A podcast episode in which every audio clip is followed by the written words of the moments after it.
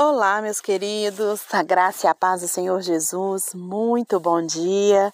Estamos aqui para mais um devocional diário com Sara Camilo, hoje, dia 19 de junho de 2021. Vamos falar de Provérbios 19.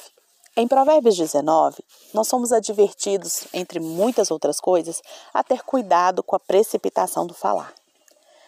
Como nesse livro de Provérbios, o sábio nos fala sobre os prejuízos da fala, não é mesmo, gente? Mais uma vez ele nos chama atenção para esse assunto, porque é um assunto muito importante. Muitas pessoas vivem de falar o que pensam e acabam destruindo a si mesmas, aos seus relacionamentos e aqueles que estão mais próximos delas. Nossas palavras, elas devem ser guiadas pela sabedoria da palavra de Deus. Se o nosso coração estiver cheio da palavra de Deus, nossas palavras serão também temperadas com poder de curar, libertar, ensinar, sarar e muito mais. Vemos no versículo 4 que as pessoas que têm riqueza, elas têm muitos amigos. Essa rede de relacionamentos, no entanto, ela não deve nos iludir. Nem todas as pessoas que se aproximam do rico o amam, mas o fazem por causa do que o rico pode lhes proporcionar. A gente deve ser diligente e sempre buscar o crescimento em todas as áreas da nossa vida. Não tem isso de ficar parado esperando cair chuvinha do céu para abençoar, gente. Nós tem, tem, Deus, ele faz a parte dele, mas Deus espera também que a gente se esforce, que a gente escolha a ele. Tem atitudes que cabe ao homem. Quando a gente vê as batalhas lá do povo de Israel, a gente vê batalhas em que eles é, é, tiveram que, que Deus mandou anjos para lutar por eles e eles venceram sem mesmo colocar o pé lá. A gente viu batalhas em que eles não tiveram que pegar uma arma, como por exemplo a queda do muro de Jericó, né? Para que o muro caísse, bastou eles gritarem e marcharem. A gente viu batalhas em que insetos ganharam, a gente viu inúmeras coisas, mas muitas batalhas os homens tiveram que subir as montanhas, tiveram que guerrear, tiveram que empunhar a sua espada. Então, a gente precisa ser diligente, sempre buscar o crescimento em todas as áreas da nossa vida. Mas quando isso acontecer, e a bênção do Senhor, mas quando isso acontece e a bênção do Senhor lhe enriquecer, saiba que é preciso a gente estar atento a quem nos ama de verdade. Porque tem muita gente que vai lá e, e, e, ganha a batalha, né? Consegue se tornar rico, consegue ter dinheiro. E aí, quando acontece isso, valoriza aquelas pessoas que estão ali lhe bajulando no momento e esquece daquelas que o apoiaram, aquelas que estavam orando, aquelas que estavam ali guerreando por eles, né? Que a maioria das vezes é a família, certo? Bom, então hoje, agora, nós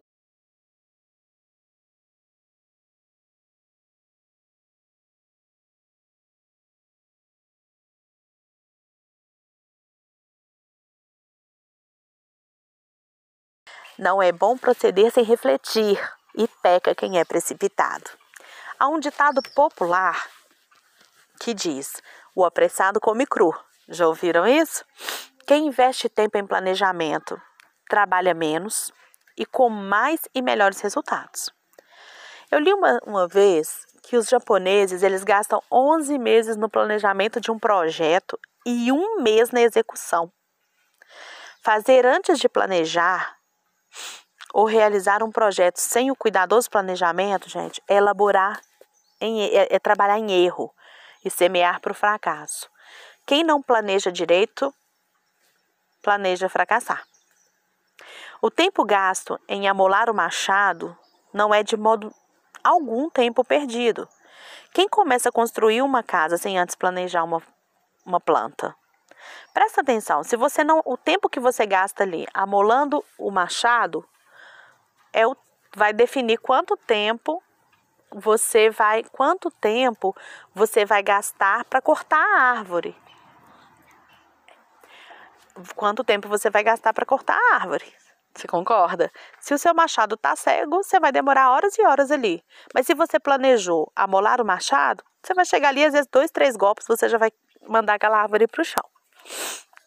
Então, quem vai à guerra sem antes calcular o custo da guerra? Quem começa um projeto sem antes avaliar as suas vantagens e perigos? Gente, agir sem pensar não é bom. O empreendedor, em geral, ele faz duas perguntas antes de começar qualquer negócio. Quanto que eu vou ganhar se, se fechar esse negócio e quanto que eu vou perder se deixar de fechar. Então, planejamento, ele faz parte da vida do homem. O homem precisa aprender a planejar. Aquele que não planeja, aquele que, que faz tudo sem planejamento, ele vai lá na frente colher a consequência. Né? Então, como diz o versículo aqui de hoje, né, que no bom não é bom proceder sem antes refletir, né? Aquele que peca, é, aquele que é precipitado peca. Então, gente, como que, né, eu falo que hoje eu tenho 44 anos e como que hoje eu mudei em relação a isso. Antes eu achava que tudo era do meu jeito, da forma como eu queria e no, momento que eu queria. E eu acabei, assim, metendo muitos pés pelas mãos, sabe? É, não pensando antes de agir. Mas a maturidade é algo maravilhoso na nossa vida, né? E vai chegando. E eu falo que eu, às vezes eu tenho que tomar cuidado hoje do tanto que eu fico refletindo, do, tanto que eu penso antes de agir. Então, é, aí também é prejudicial. Mas o que nós precisamos é estar atentos é que a reação abrupta, a, a, a, a reação imediata, sabe, sem pensar, sem refletir, é, ou a ação também, ela vai gerar prejuízo lá na frente. E não é só financeiro, né, gente? Gera a, a, a, a gera muitos prejuízos. Quando a gente age é, de uma forma é, sem pensar, lá na frente não vai ter jeito. A gente vai colher o preço que a gente plantou, daquilo que a gente plantou lá atrás. Então, vale a pena a gente pensar né, pro, antes de, de agir. E é, aí eu quero falar aqui hoje do versículo 21, tá? Provérbios 19, 21, que diz assim: Muitos propósitos há no coração do homem, mas o de desígnio do Senhor permanecerá. É, tem uma tradução que diz: Muitos são os planos do coração do homem, mas o que prevalece é o propósito do Senhor. Tá? Eu gosto mais dessa outra. O ser humano, ele faz muitos planos. A sua mente se agita com muitas cogitações. Seus pensamentos correm a terra e se multiplicam em inúmeros propósitos. Porém, não é a vontade humana que permanecerá, mas o propósito de Deus. O plano de Deus é perfeito e vitorioso. Deus conhece o futuro no seu eterno agora. Ele enxerga os detalhes da nossa vida nas dobras do nosso futuro e a gente não consegue fazer isso. Ele está presente em nosso amanhã. Nós não sabemos o que é melhor para nós. Nós temos limitações intensas, imensas. Não sabemos nem orar como convém. Muitas vezes a gente chega a pedir uma pedra pensando que está pedindo pão. Muitas vezes a gente deseja ardentemente aquilo que no futuro vai nos destruir. Então, não poucas vezes Deus ele frustra os nossos desígnios para nos dar o seu melhor. O patriarca Jó, depois de passar por vários reverses da vida, reveses na vida e conhecer a majestade de Deus, ele disse: Bem sei que tudo podes e que nenhum dos teus planos podem ser frustrados. O apóstolo Paulo, ele afirma com muito entusiasmo: sabemos que todas as coisas cooperam para o bem daqueles que amam a Deus, que são chamados segundo o seu propósito. Romanos 8, 28.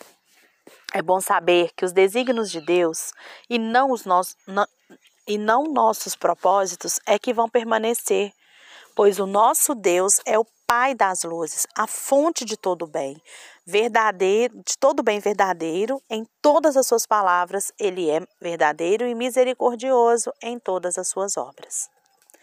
Então, queridos, é, esse versículo 19 e 21, há uns três anos, ele falou muito comigo.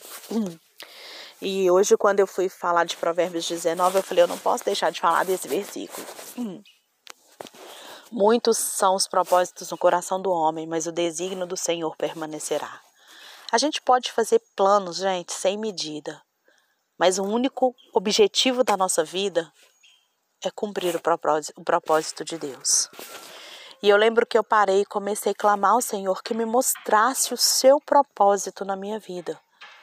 Porque quando a gente vive no propósito de Deus, quando o propósito de Deus é o centro da nossa vida, gente, tudo vai fluir.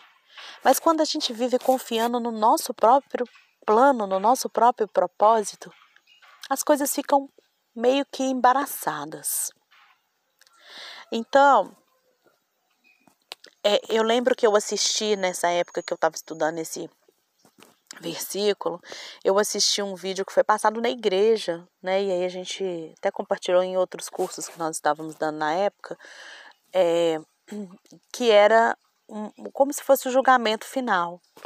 E apareceu então ali um, um pastor, né? Que que tinha que chega diante do trono de Deus e Deus fala para ele é, fulano, você não cumpriu o meu propósito. Ele fala, como assim, Senhor? Eu estava na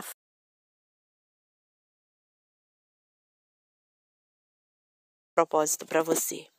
O meu propósito para você é que você fizesse tal coisa.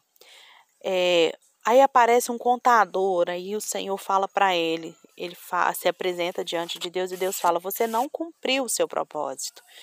E aquele homem ficou assim frustradíssimo. Que é isso? Eu fui contador a vida inteira, eu ajudei inúmeras empresas, eu ajudei igrejas, ministérios. E o Senhor falou: "Pois é, e o meu chamado para você era ser evangelista na África e você não conseguiu que era para você conseguir lá porque você dedicou a contabilidade". E aí aparece uma dona de casa, mãe de três filhos, e quando ela chega, ela fala assim: é, Ô Senhor, eu não cumpri o meu propósito, porque eu resolvi cuidar dos meus filhos, dedicar a minha família. Eu não saí para trabalhar, eu não trabalhei em ministério na igreja. E o Senhor fala para ela que ela era uma serva boa e fiel e que ela tinha cumprido o seu propósito, que ela tinha dedicado a criação dos seus três filhos e cada um dos seus três filhos tinham conquistado milhares e milhares de almas para o Senhor. E aí eu fiquei pensando, né? como que o nosso coração realmente é enganoso. Como que muitas vezes a gente acha que aquilo que a gente está fazendo é a vontade do Senhor. E às vezes não é. Olha só, aquela dona de casa que achou que não estava fazendo nada foi a única que cumpriu o seu propósito. E aí nós, eu comecei a perguntar ao Senhor e falar: Pai, me conta o meu propósito. Sabe? O Senhor então foi me mostrando os planos dele para minha vida e como, gente, que que isso fez muita diferença. E tem feito muita diferença, porque, gente, para quem não sabe onde quer chegar, qualquer caminho serve. Qualquer lugar que você chegar tá bom. Mas quando a gente tem definido o lugar que a gente quer chegar, todas as coisas cooperam para que você chegue a esse destino. E eu percebi como que a minha vida, como a minha rota foi alterada depois que eu, que eu fiquei que eu consegui descobrir o propósito de Deus para minha vida. E o meu propósito não é o seu. Eu vou escrever um livro sobre esse propósito, eu tenho certeza que eu quero testemunhar sobre ele, tá? E daqui uns dias vocês vão ter acesso a isso, mas hoje, comece agora perguntando para Deus, pedindo ao Senhor para te mostrar. Geralmente o seu propósito tem a ver com aquilo que arde no seu coração, com o maior desejo que você tem. Busque isso do Senhor, comece a trabalhar sobre isso e você vai ver. Apresente-se como servo bom e fiel, pode ter certeza que ele abre as portas para que tudo coopere para aquele que vive debaixo do, do propósito de Deus, sabe? Mas a gente viver sem entender esse propósito vai frustrar muito a nossa vida, como, né, frustrou muito tempo da minha vida, enquanto eu achei que eu estava sabendo o propósito, porque eu definia por mim mesma, por aquilo que eu acreditava, por aquilo que eu desejava. Mas quando eu resolvi buscar do Senhor e entender isso, eu percebi o quanto ficou mais leve mais fácil o cumprimento desse propósito. Desfrute da presença do Senhor nesse momento, reflita sobre isso. Clame ao Senhor, fale: Eu preciso saber o meu propósito, e Ele vai te mostrar. Deus te abençoe.